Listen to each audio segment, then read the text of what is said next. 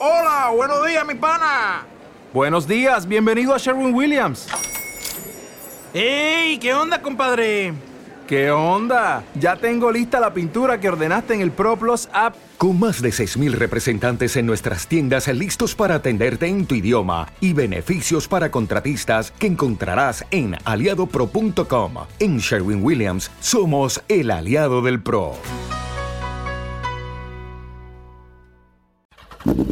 Viajo en moto.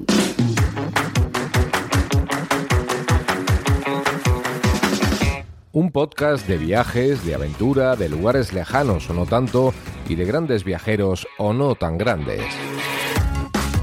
Hola estimada chavalería, aquí comienza Viajo en Moto, el programa de los viajes en moto.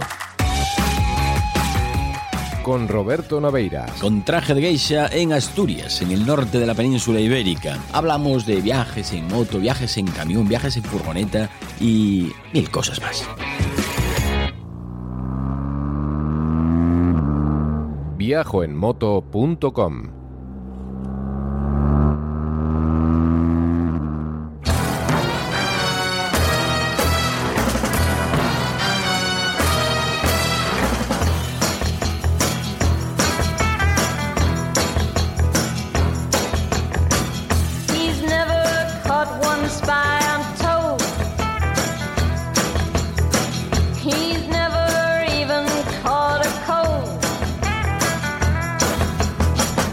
Got his degree from Disneyland. But he's the last of the secret agents, and he's my man. Hola, hola, hola, ¿qué tal? Hola a todo el mundo, ¿cómo os va? Bienvenidos aquí a Viajo en Moto, el programa dedicado a las cosas buenas de la vida. Hoy es el último programa del año y como siempre por estas fechas toca hacer balance y planes nuevos. Que no sé yo muy bien para qué. Porque ni el mundo es el mismo que imaginábamos que iba a ser hace un año cuando hacíamos planes, ni nosotros eh, somos tampoco los mismos que nos imaginábamos que íbamos a ser hace un año cuando hacíamos planes. A vosotros os cuadran los planes que habíais previsto.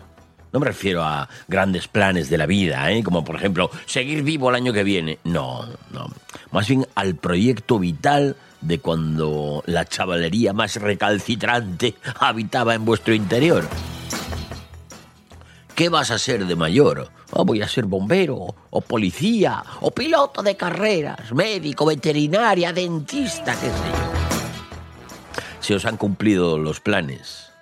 A la mayoría no. Seguro, seguro. Esa casa donde soñabais que ibais a vivir mm, incluía un trastero tan pequeño, o uno más grande. He's the last of the secret. El garaje, si es que lo tenéis, el garaje no iba a ser más grande, lleno de motos y de coches.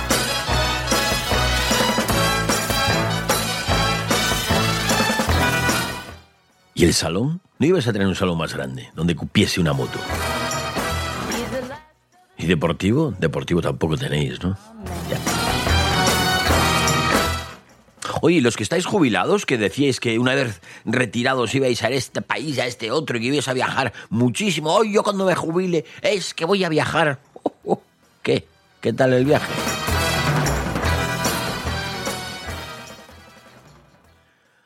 Ay, sí, sí. Los planes, los planes que hacemos están pensados con la grandilocuencia de la imaginación y en su gran mayoría destinados a no cumplirse. Pero eso no impide que sigamos haciendo planes, como cuando pensamos en qué vamos a hacer con el dinero que nos toca en la lotería, si es que nos toca algún día. Que por cierto, aquí sí que tocó el gordo, ¿eh?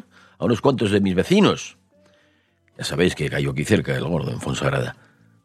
Y ellos, como no tenían planes para esa cantidad de dinero, pues ahora muchos de ellos no saben qué hacer con él.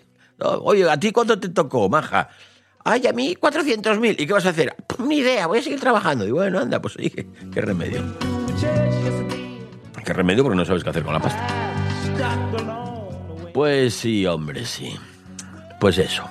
Que los planes, así a grosso modo, no están hechos para que se cumplan, sino para proporcionarnos ilusión para seguir adelante. Y, oye, a mí este año no me fue mal del todo. Hice un montón de kilómetros. Claro, es que ahora estamos a final de año y toca hacer un poco de introspección y, y bueno, mirar a ver cómo fue el año. Ya os digo, a mí yo hice un montón de kilómetros con mis motos, me lo pasé muy bien con la familia y con los amigos y ya no aspiro, la verdad, a mucho más. Y tampoco hago planes demasiado ambiciosos. Me centro mucho en no hacer planes muy ambiciosos.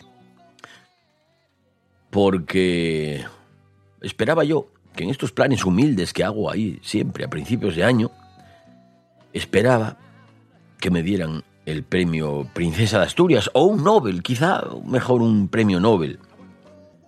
Sí, también me serviría. Premio a la concordia, al guaperío, a la elegancia, a lo que fuese.